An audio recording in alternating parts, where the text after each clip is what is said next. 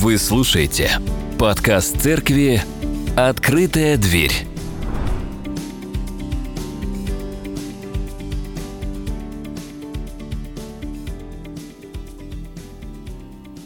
Сегодня разговаривал с мамой, естественно. Я думаю, что многие из вас уже успели поговорить с мамой. Да? Вот, я ее любимый сын. Я всегда так считал. Вот, и, конечно же, я ее поздравил. И мне вспомнилась одна история, э, и вообще думая о ней, одно из теплейших таких воспоминаний, которые в памяти моей восстают из далекого прошлого – а, когда однажды мама оставила нас с братом одних дома. Тогда это еще можно было делать. Это было больше 45 лет назад. Ну, где-то 2-3 года, может, 4 мне было, не знаю. Но мама оставила меня и моего старшего брата одних.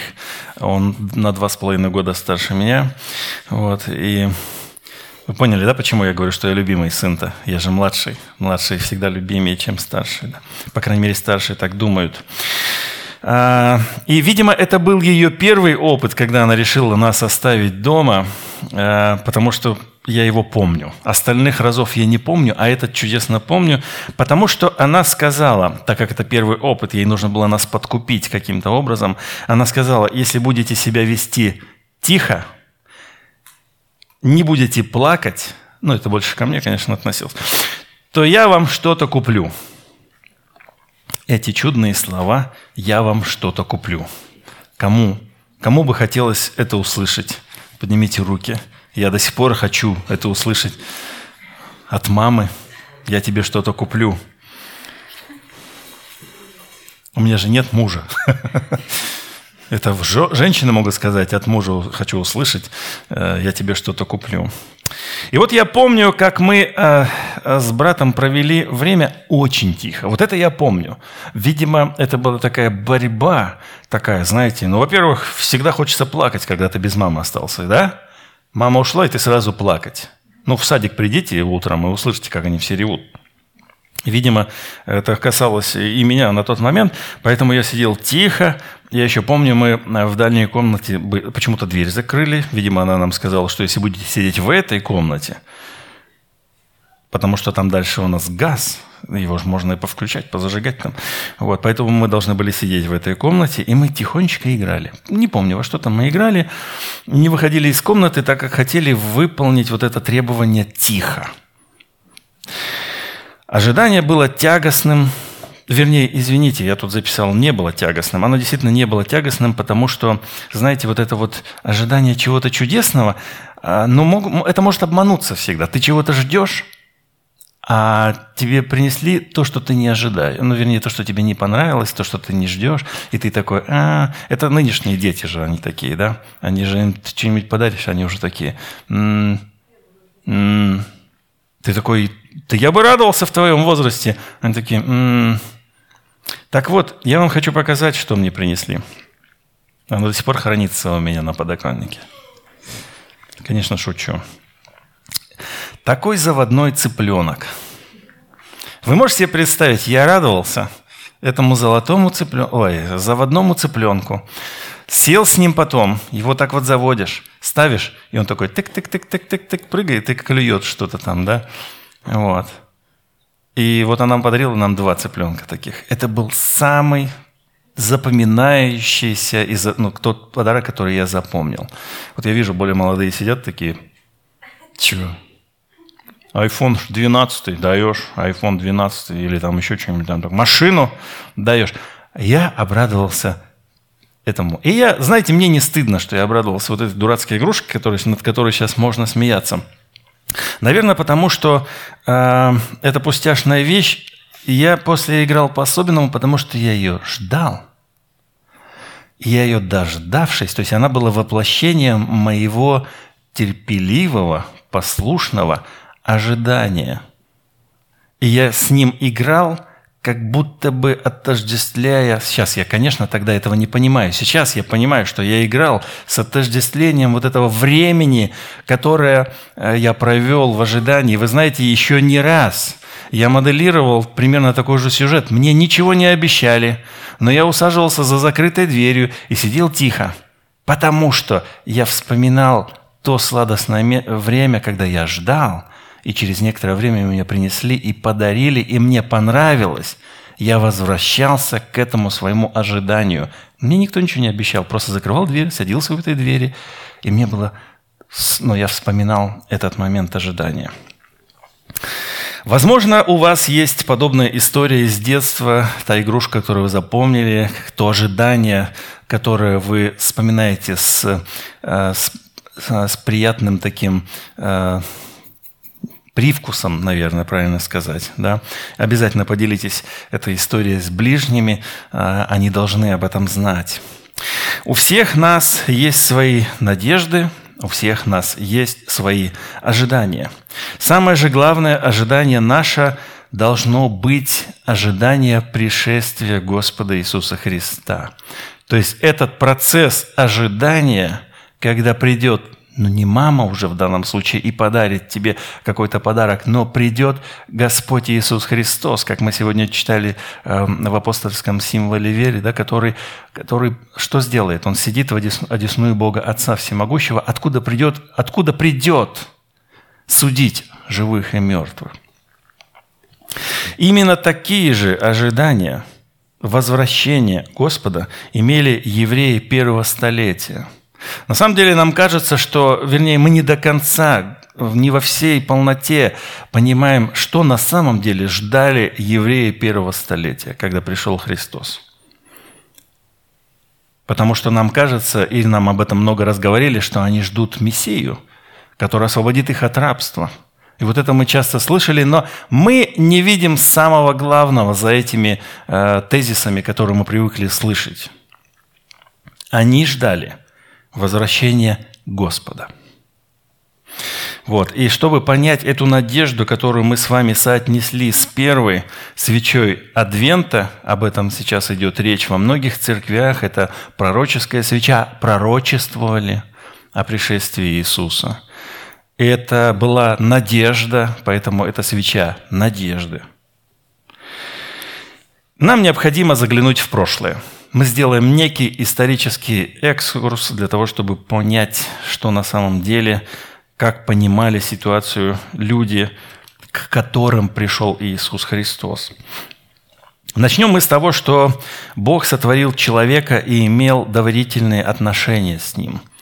Давайте представим, это первая книга Бытия, первые главы, где Бог без проблем общается с человеком – я думаю, что вы на собственном примере можете это э, представить. Давайте представим так. Вот вы с кем-то в хороших дружеских отношениях, вы общаетесь, ходите друг к другу, чай пьете, там, всякие разные штучки там устраиваете, да. И у вас все хорошо, вы добрые. И вдруг в какой-то момент, как говорится, черная кошка пробежала между вами, да ну, кто-то вам что-то сказал. Или вдруг этот человек сказал вам то, что вы не хотите слышать. Ну, такое же бывает, да?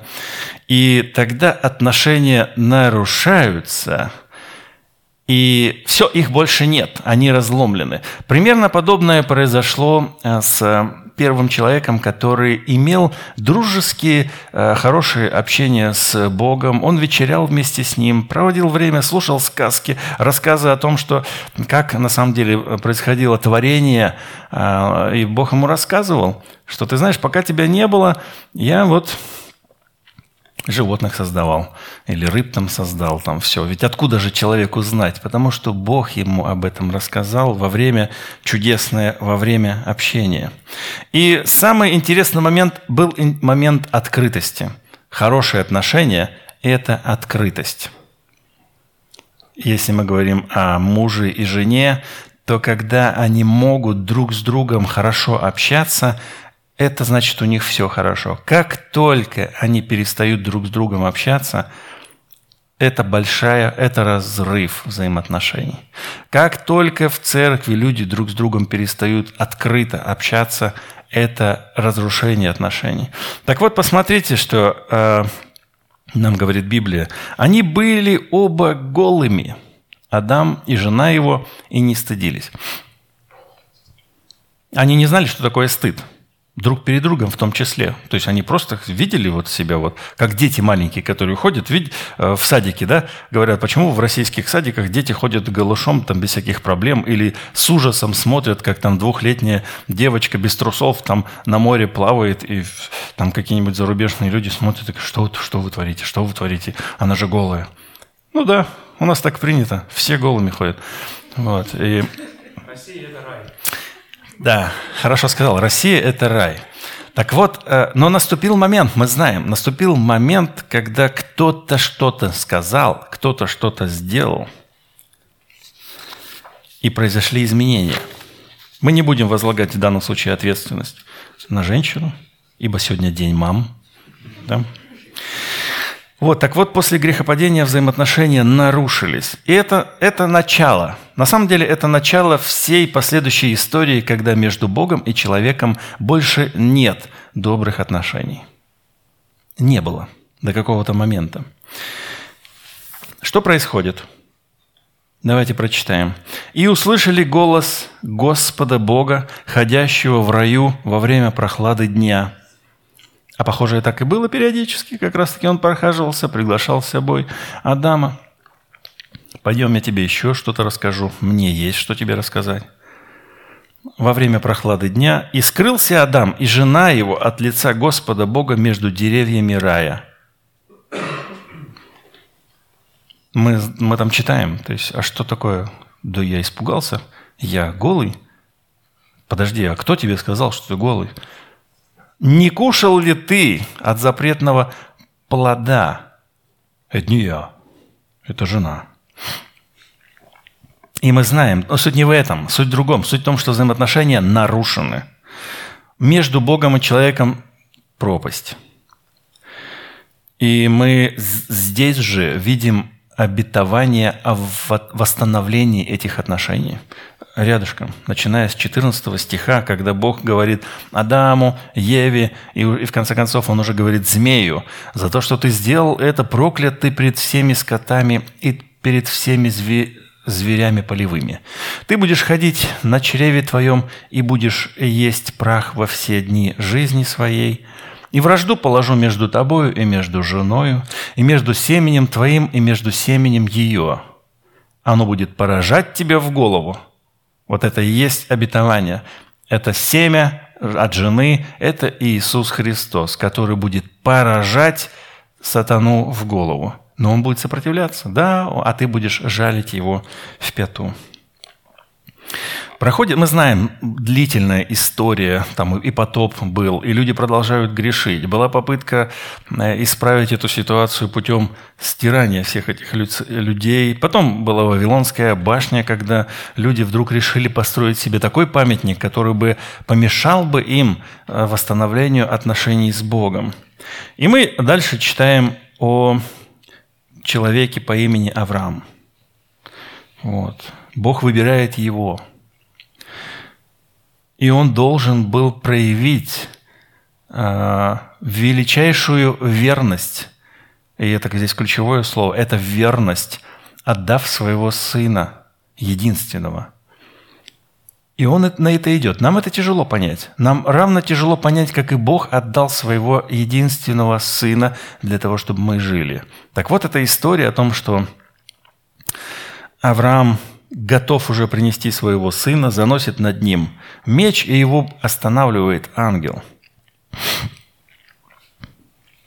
И говорит ему, уже после, он говорит, «А, «Мною клянусь, — говорит Господь, — что так как ты сделал сие дело и не пожалел сына твоего, единственного твоего, то я, благословляя, благословлю тебя, и умножая – умножу твое семя. Как звезды небесные и как песок на берегу моря, овладеет семя твое городами врагов своих,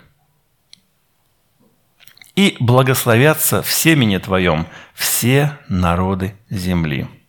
И это тоже обетование, которое мы с вами уже здесь в начале э, книги э, Библии встречаем. В семени Авраама благословятся все народы земли. За то, что ты послушался гласа моего. И вот проходит много времени, уже народ в египетском рабстве находится, и все они уповают как раз-таки на вот это, потому что здесь что написано? Что они овладеют землею, они будут, их будет много, и, и будут они благословением, они будут избытком. Дальше мы перемещаемся уже через 400 лет, когда прошло время их длительного рабства. Народ выводит их. У него, у Бога есть свой план. Но, но народ израильский ждет, когда наступит это, благословятся всеми и твоем все народы земли. И выводя народ из Египта, Господь лично присутствует с израильским народом. И это уже важный момент – то есть, если до этого его рядом не было, то здесь он уже рядом. Снова Бог рядом с человеком, с народом. Мы читаем, «Господь же шел перед ними днем в столпе облачном, показывая им путь, а ночью в столпе огненном, светя им, дабы идти им и днем, и ночью». Не отлучался столб облачный днем и столб огненный ночью от лица народа.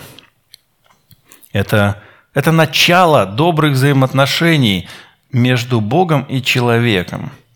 Но мы с вами э, знаем, что почему народ поступает так? Почему мы, люди, поступаем все время против Бога, как они здесь поступили – После того, как Господь уничтожил египтян в водах моря, помните эту историю, они прошли сквозь море, обернулись, и Бог уничтожил э, египетское войско. Тогда они посмотрели, смотрите, что мы читаем, и увидели израильтяне руку великую, которую явил Господь над египтянами. Не, не просто Он шел с ними в столпе, не просто ночью в огне, но Он здесь поражает врагов израильских. И убоялся народ Господа, и поверил Господу и Моисею, рабу его. Тогда Моисей и сыны Израилевы воспели Господу песнь сию. Мы ее не будем с вами сейчас читать. Казалось бы, только что посмотрели на чудные его дела. Но проходит несколько дней. Моисей получает заповеди на горе – Моисея нет с ними в рай... э, примерно 40 дней, и народ развратился. Они сделали себе золотого тельца и стали поклоняться идолу. Когда народ увидел, что Моисей долго не сходит с горы, то собрался к Аарону, его брату, и сказал ему, Встань, что сидишь? Сделай нам Бога, который бы шел перед нами, ибо с этим человеком, с Моисеем, который вывел нас из земли египетской, не знаем, что сделалось».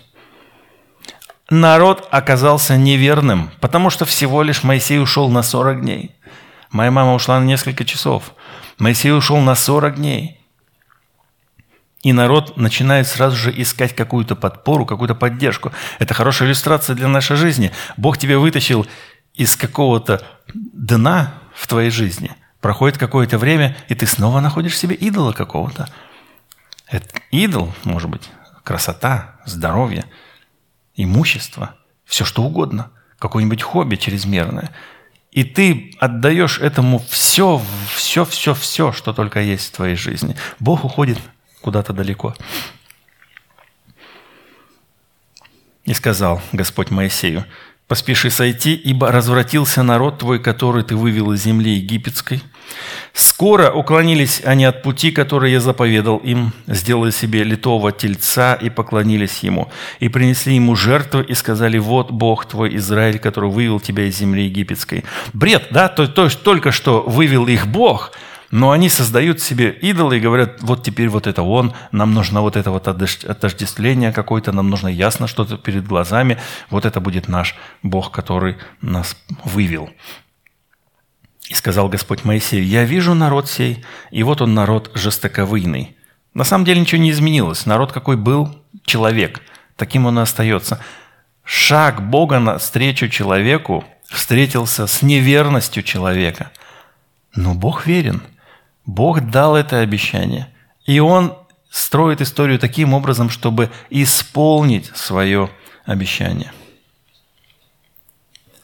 Он жестоковыйный. Итак, оставь меня, да воспламенится гнев мой на них, и истреблю их, и произведу многочисленный народ от тебя». Кстати, вы знаете, что мы всегда видим Моисея жестким, он правда жесткий был, да, но вот такие моменты подчеркивают его кротость. Другой бы сказал, хорошо, отхожу, Господь, давай, а от меня всех воспроизведешь дальше. Моисей начинает заступаться, говорит, ты, ты же знал, что они такие. Поэтому, ну давай ты не будешь их губить. То есть выбор Моисея тоже был правильным, и среди этих людей Моисей был другим. Похоже, потому что Дух Святой был на нем. По-другому человек не может. Если нет Духа Божьего на человеке, человек не может проявлять верность в отношении Бога. Моисей заступается за народ, и Господь пощадил его.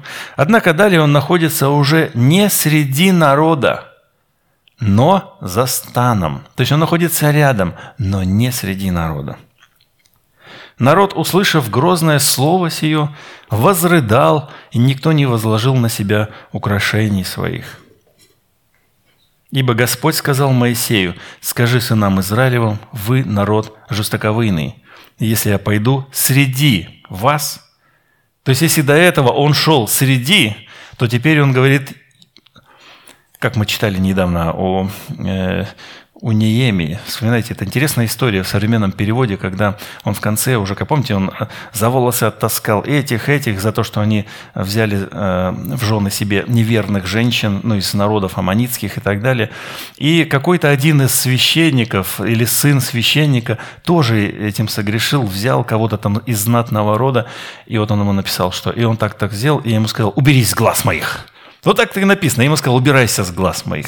Он просто прогнал. Здесь примерно такая же история. Он говорит, если я пойду среди вас, то держите меня семеро. В одну минуту истреблю вас. Поэтому нельзя мне быть среди вас. Итак, снимите себя украшения свои. Я посмотрю, что мне делать с вами. То есть, как бы ну, оголитесь, уберите вот эту всю радость, сокрушитесь. Сыны Израилевы сняли с себя украшения свою горы Харива. Моисей же взял и поставил себе шатер вне стана. Там он и находился на протяжении всего, всех последующих лет. Вдали от стана и назвал его скинию собрания. И каждый, ищущий Господа, приходил в скинию собрания, находившуюся вне стана. Скиния собрания – это шатер – Шатер встречи, можно его так назвать по-русски. И мы к этому вернемся в конце проповеди. И когда Моисей выходил к скинии, весь народ вставал и становился каждый у входа в свой шатер и смотрел вслед Моисею, доколе он не входил в скинию. Как это послышь, ну, когда отбудскаешь детей, и они такие раз и смотрят за тобой. Да? То есть до этого они тебя не замечают – ну ты им только хорошую сбочку дал, они сразу такие, М? Ты, меня, ты меня слышишь? Да, папа. Или да, мама там. Когда же Моисей входил в скинию, тогда спускался столб облачный и становился у входа в скинию. И Господь говорил с Моисеем, и видел весь народ, столб облачный, стоявший у входа в скинию. И вставал весь народ и поклонялся каждый у входа в шатер свой. И говорил Господь с Моисеем лицом к лицу – как бы говорил кто с другом своим. И он возвращался в стан, а служитель его Иисус, сын Навин, юноша, не отлучался от скинии. Вот новые отношения между Богом и этим народом. Если он раньше шел вместе с ними, народ от него отвернулся, совершил грех, идолопоклонство, и Бог начинает немножко действовать иначе, он находится рядом с человеком. Проходит много времени. Господь выполняет свое обещание, и народ Израиля покоряет Палестину. Мы читаем это в книге Иисуса Навина, в книге Судей и в первой книге Царств. Он, он овладевает землею обетованную, изгоняя с него могучие народы. Ведь в первый раз, когда они пришли, разведчики в эту страну, они увидели великанов – и крепкие города. То есть, если они жили в шатрах, двигались по пустыне, то тут они приходят и видят кир... не кирпичные, каменные стены. Они такие, как нам можно это взять? А люди там, а люди два с половиной метра ростом. Ничего себе, как мы с ними. И вот на самом деле в последующем как-то Бог даже сказал им, я убрал от вас людей более сильных вас. Они были могучие. Я убрал их от вас. То есть это Бог сделал. Это длинная история завоеваний, это длинная история борьба с местными э, и соседними народами. И кульминацией этой борьбы является правление царя по сердцу Бога, которого зовут Давид. Он оформляет царство Израиля и желает поставить храм.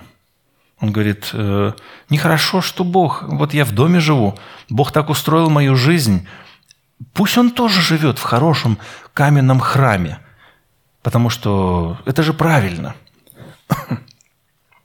Но Бог ему в этом отказывает, потому что к нему пришел пророк, он говорит, да, делай. Но в ту же ночь было слово Господа к этому пророку Нафану, «Пойди, скажи рабу моему Давиду, так говорит Господь, ты ли построишь мне дом для моего обитания? Когда я жил в, когда, я, когда я не жил в доме с того времени, как вывел сынов Израилевых из Египта и до сего дня, но переходил в шатре и в скинии,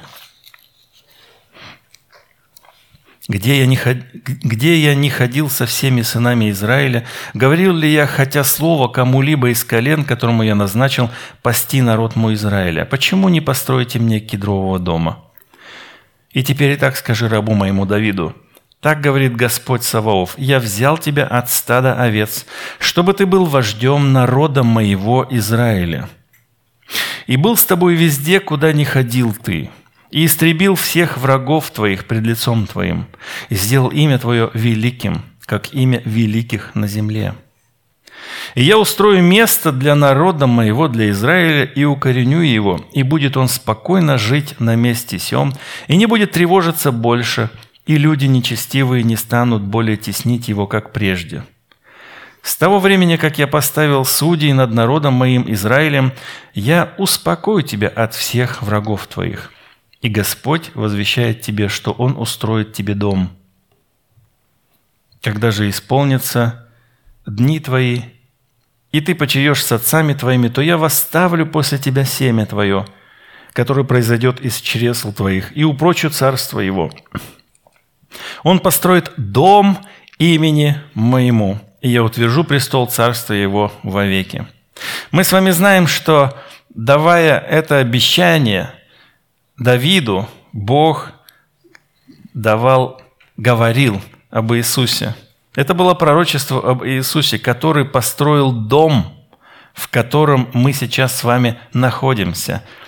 Дом, храм. Когда Иисус говорил, что разрушьте этот храм, и я в три дня воздвигну его. Он говорил о теле своем. И вот он воздвиг свой храм, а мы являемся частью его тела. Мы и есть тот храм. Мы люди, мы церковь. Конечно, в ближайшей перспективе речь шла о Соломоне, который строит храм в Иерусалиме. Это его сын, который произошел от Давида, и он строит храм. Мы должны с вами обратить внимание на церемонию э, освящения храма. Во время церемонии освящения слава Господня приходит в храм, который находится посередине города, который находится посреди народа. Слава Господня приходит.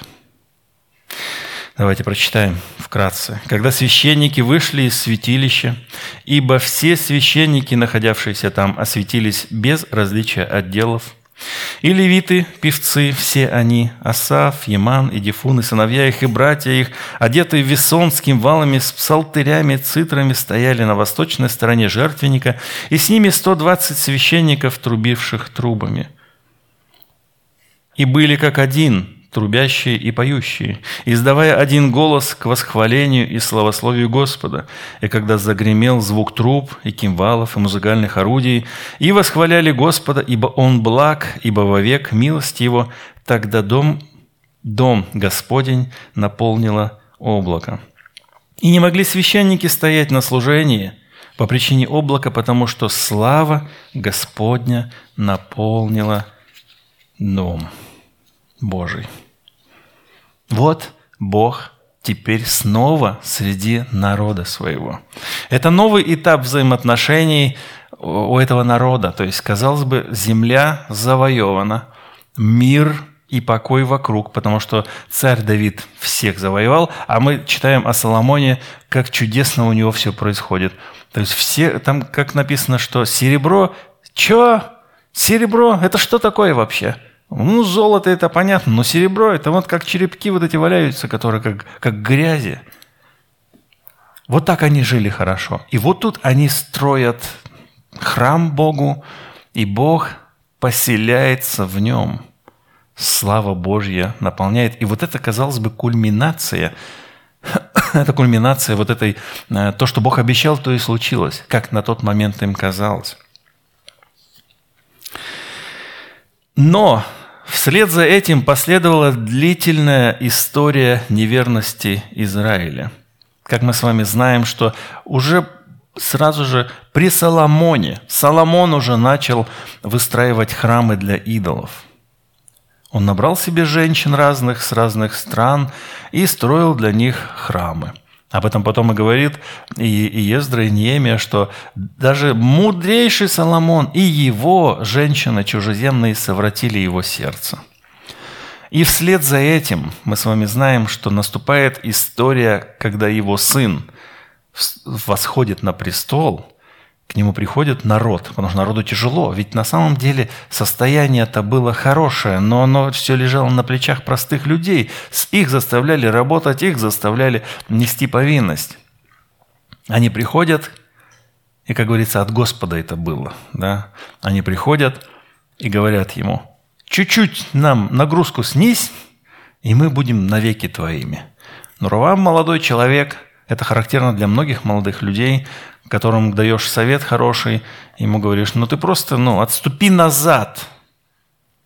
К примеру, ты возглавляешь какую-то позицию, вдруг тебе дали должность начальника.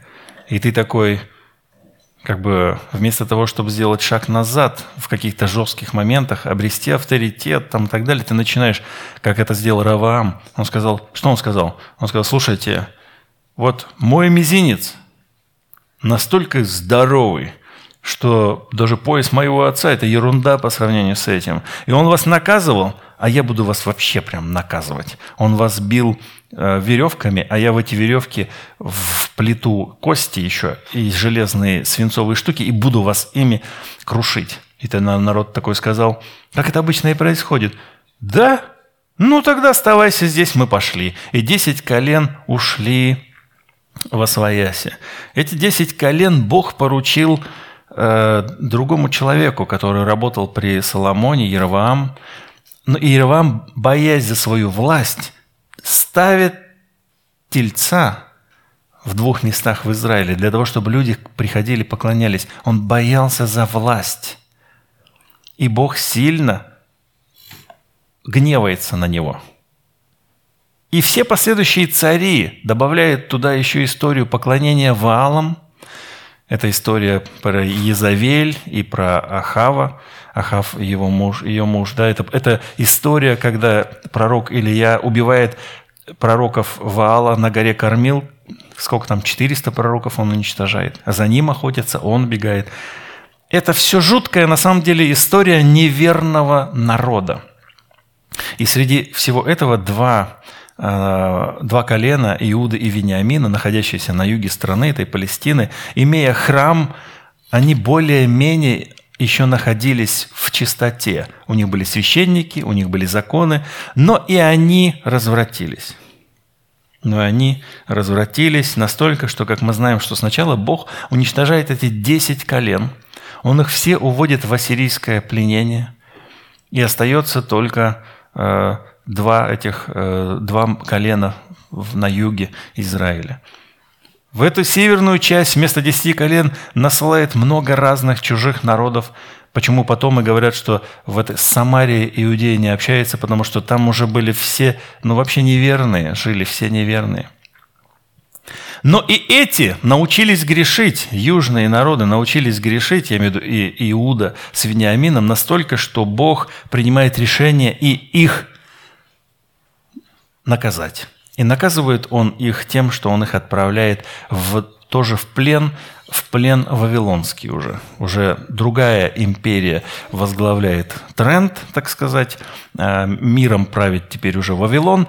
И Южное царство уходит в плен в Вавилон. И вот об этом мы читаем у пророка Иезекииля. «И было ко мне слово Господня, Сын человеческий, твоим братьям, твоим братьям, твоим единокровным и всему дому Израилеву, всем им, говорят живущие в Иерусалиме, живите вдали от Господа, нам во владение отдана эта земля».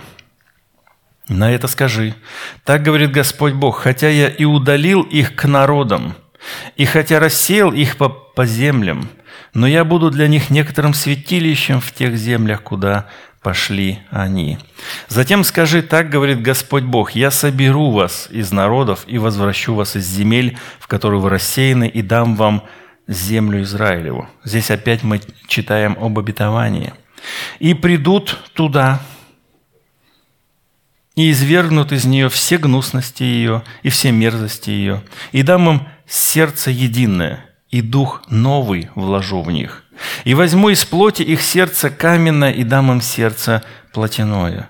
Мы знаем это обетование уже о Новом Завете. «Чтобы они ходили по заповедям моим и соблюдали уставы мои, и выполняли их, и будут моим народом, а я буду их Богом а чье сердце увлечется вслед гнусности их и мерзости их, поведение тех обращу их на их голову, говорит Господь.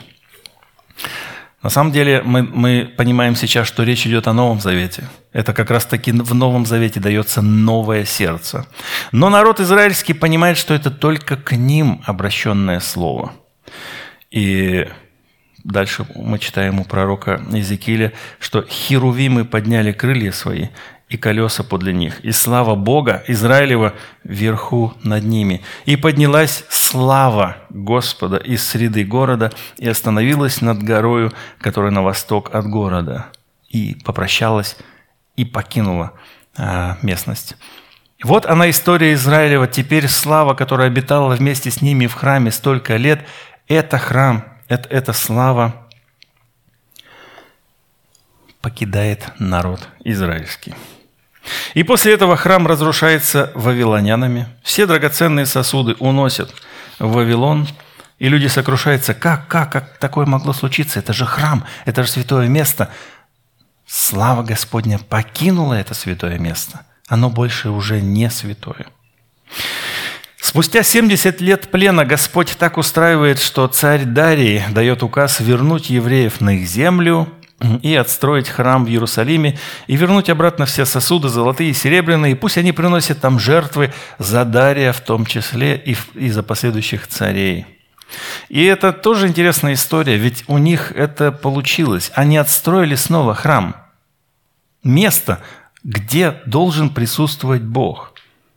И Окончен дом сей к третьему дню месяца Адара в шестой год царствования царя Дария. И совершили сыны Израилевы священники, левиты и прочие, возвратившиеся из плена, освящение сего дома Божия с радостью. Они старались.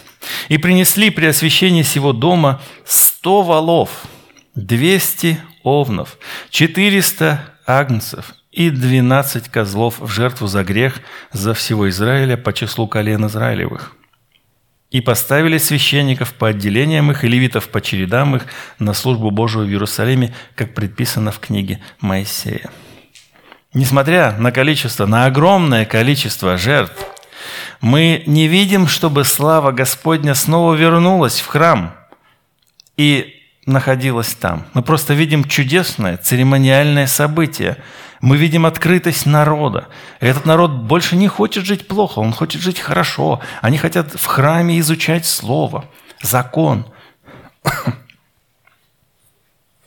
И вот именно возвращение славы Господней и было центром ожидания евреев.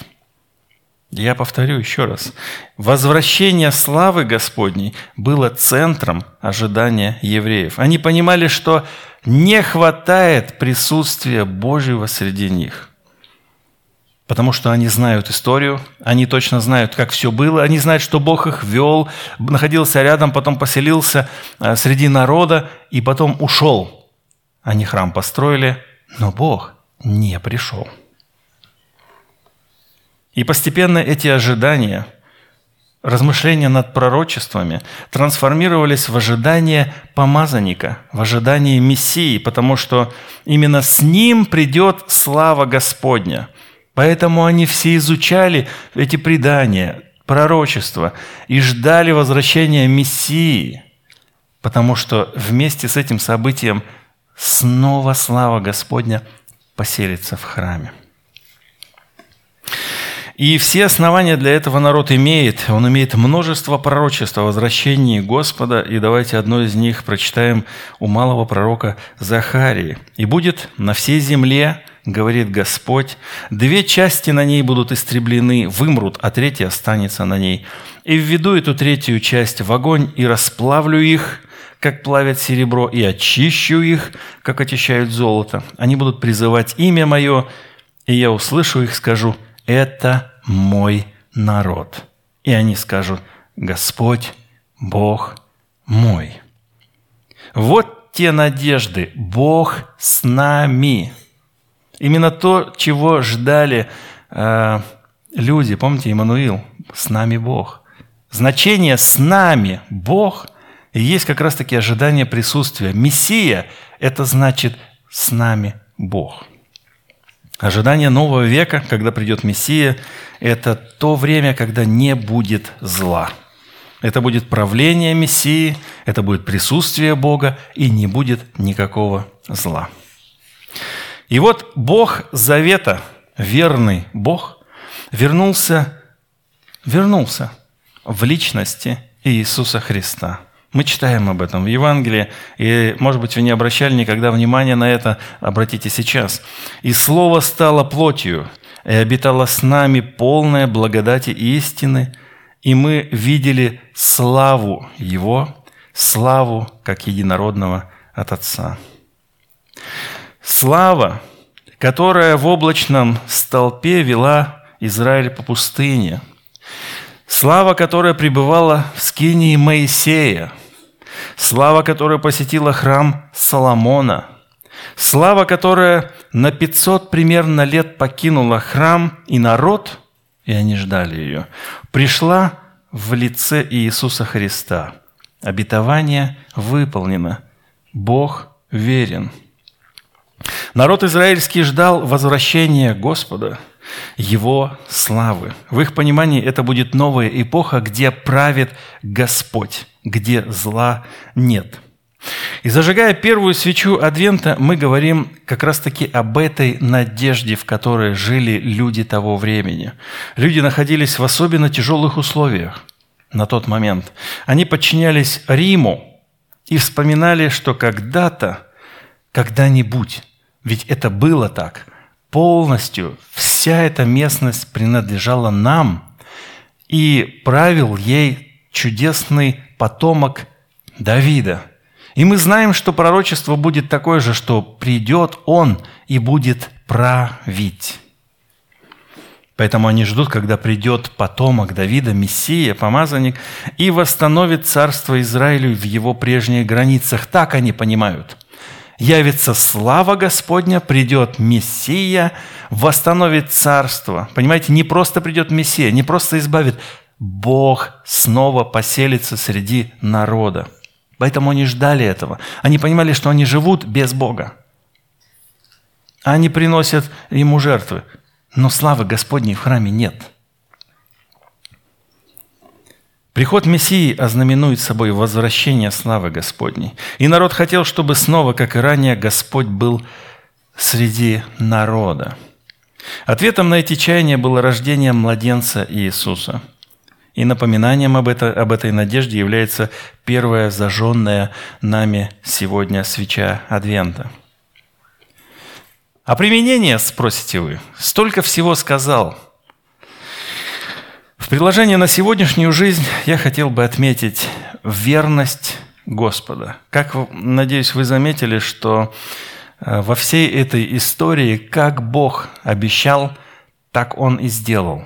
Как Он Аврааму сказал, что в тебе благословятся, в семени твоем благословятся все народы, так Он и выполнил. Как Он сказал Давиду, что семя твое, от тебя произошедшее, построит дом мне, так и произошло. Люди ждали пришествия славы Господней, но они не рассмотрели пришествия славы в Иисусе Христе. А кто рассмотрел, тот и стал частью Его тела. Его нового народа, который Он э, теперь строит. Новый народ. Дети царя. Мы, как и народ Израиля, имеем множество обетований. То есть у нас тоже есть надежда. Как они ждали – и у нас есть с вами обетование. Давайте мы его, одно из них прочитаем в качестве применения, ведь народ израильский ждал, и народ Божий сегодня тоже может чего-то ждать. «Овцы мои, — говорит Иисус, — слушаются голоса моего, и я знаю их, и они идут за мною, и я даю им жизнь вечную, и не погибнут вовек, и никто не похитит их из руки моей. Отец мой, который дал мне их больше всех. И никто не может похитить их из руки Отца моего. Я и Отец одно. Вот наша надежда. Вот наше упование сегодня. Аминь. Давайте поднимемся, будем молиться и продолжим наше богослужение исповеданием пропиваючи.